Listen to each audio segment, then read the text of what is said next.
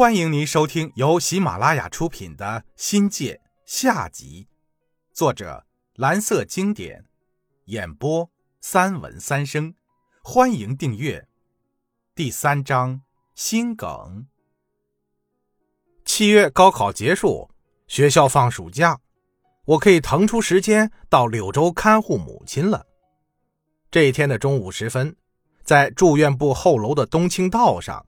再度出现了两个熟悉的身影，我的父亲、母亲。只见两个人面对面的站立，父亲双手托住母亲的双肘，一步一步的往后慢慢的退去。母亲呢，双手紧紧的抓住父亲胸前的领口，跟随着父亲的脚步，是一步一步艰难的慢慢的往前移动。周边来往休闲的病友忍不住好奇的驻足观看着。有人说：“老彭呀，每天带老伴这么走一走，比以前强多了。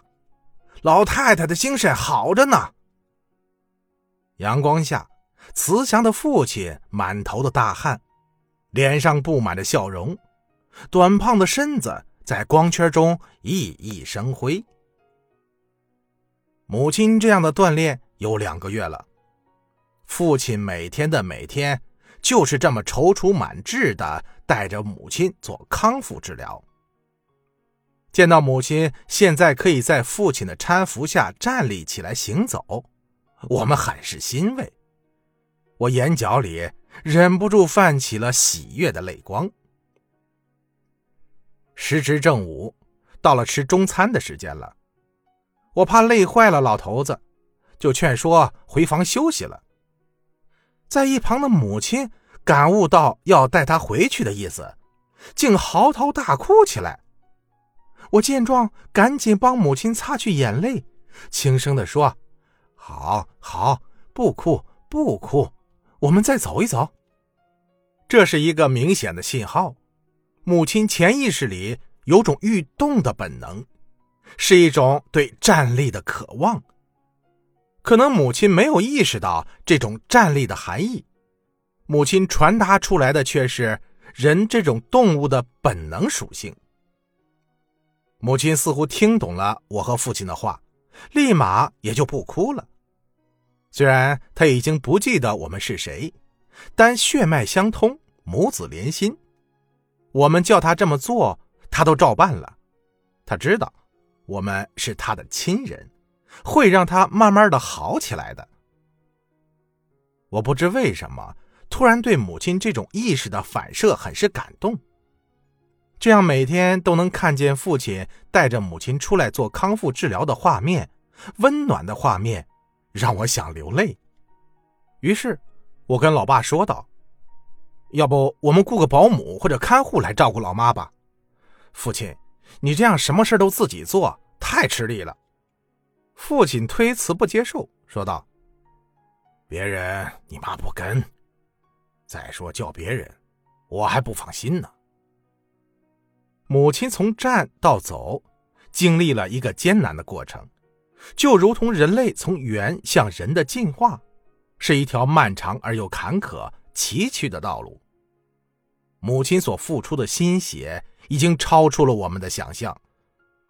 母亲从死亡线上挣扎过来，这一睡就是半年，肌肉大量萎缩，肢体功能完全丧失，左侧已经是偏瘫了。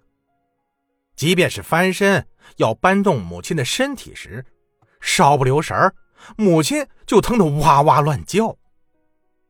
母亲的锻炼得从最简单的手脚身躯开始。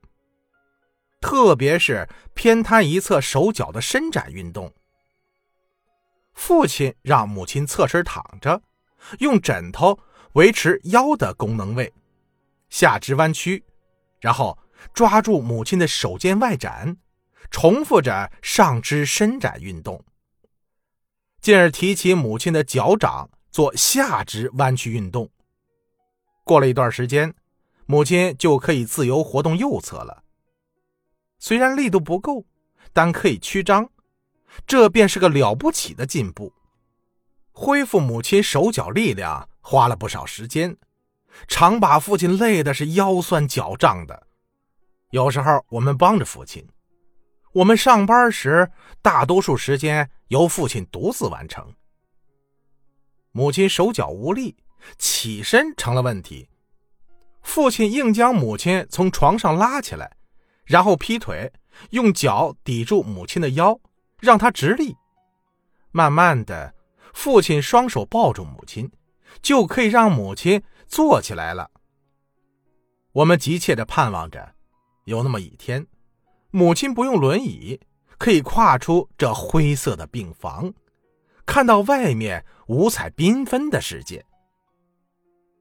也不知过了多久，母亲上肢活动初步恢复了，腰力也增加了，母亲可以自己翻身了，直立的坐起来。